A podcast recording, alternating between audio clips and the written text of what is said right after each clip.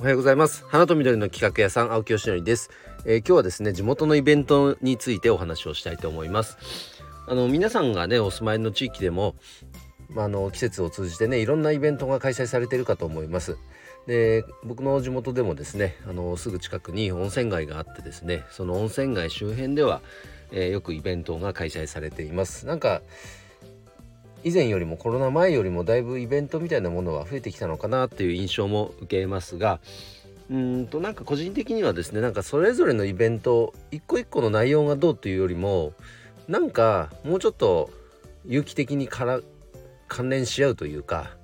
なんかみんながみんな点で終わっちゃってるような気がしてもったいないなと思うんですよね。そういうところをもっとうまく商工会とか絡んでなんか絡み合うようななんかね連結し合うような取り組みってできないのかなと思いますね。でこの週末に参加してきたイベントも地元の高校生がまず発起人になって、えー、温泉街の方たちを巻き込んでね、えー、イベントしてる素晴らしいイベントであのメイン通りではなくその一本裏の路地裏をにフォーカスを当ててそこで開催してるイベントでコンセプトとかすごくなんか僕個人的にも単純にあなんか面白いなって感じるイベントです。でえっ、ー、と年1回の開催で4年5年もやってんのかな？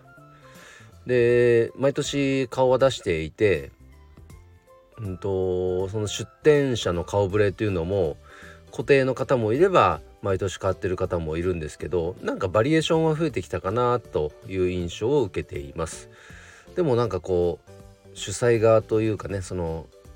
千曲市関連で絡んでる方がたまたまいたんで知り合いなんでね聞いてみたら。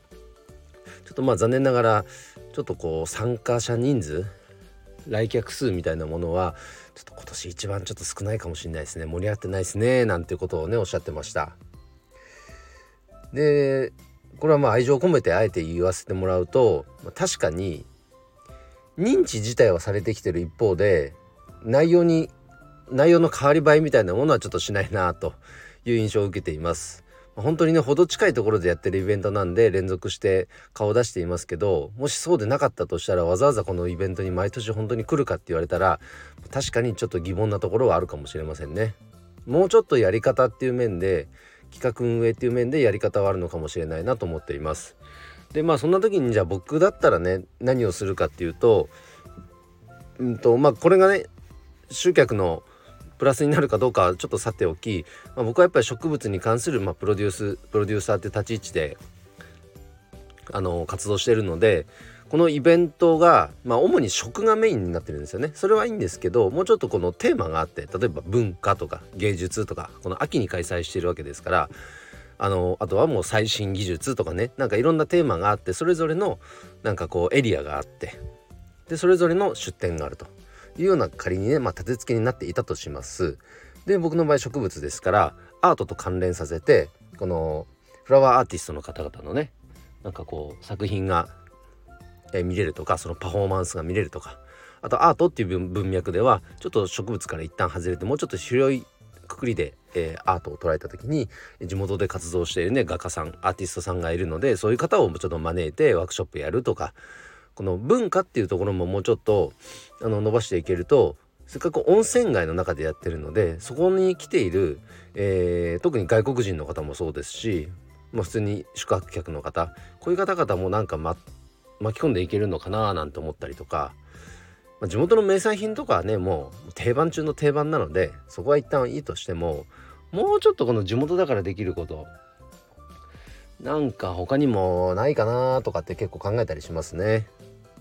でイベント自体のコンセプトは僕は好きなので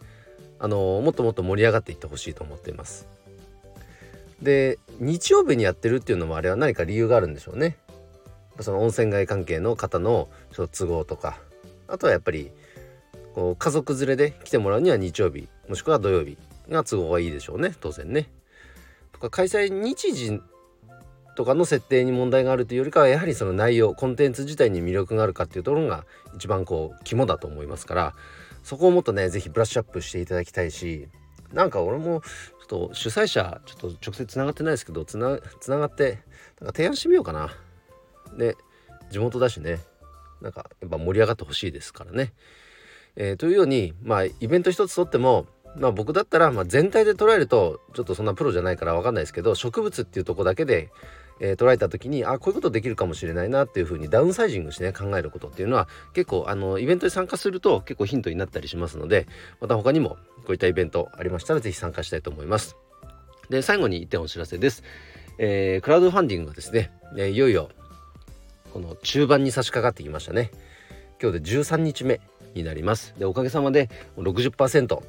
っていうところまで、えー、マジかっていうところまで来ております、えー、スポンサー様もね出てきてそれで一気に先週は加速しましたね。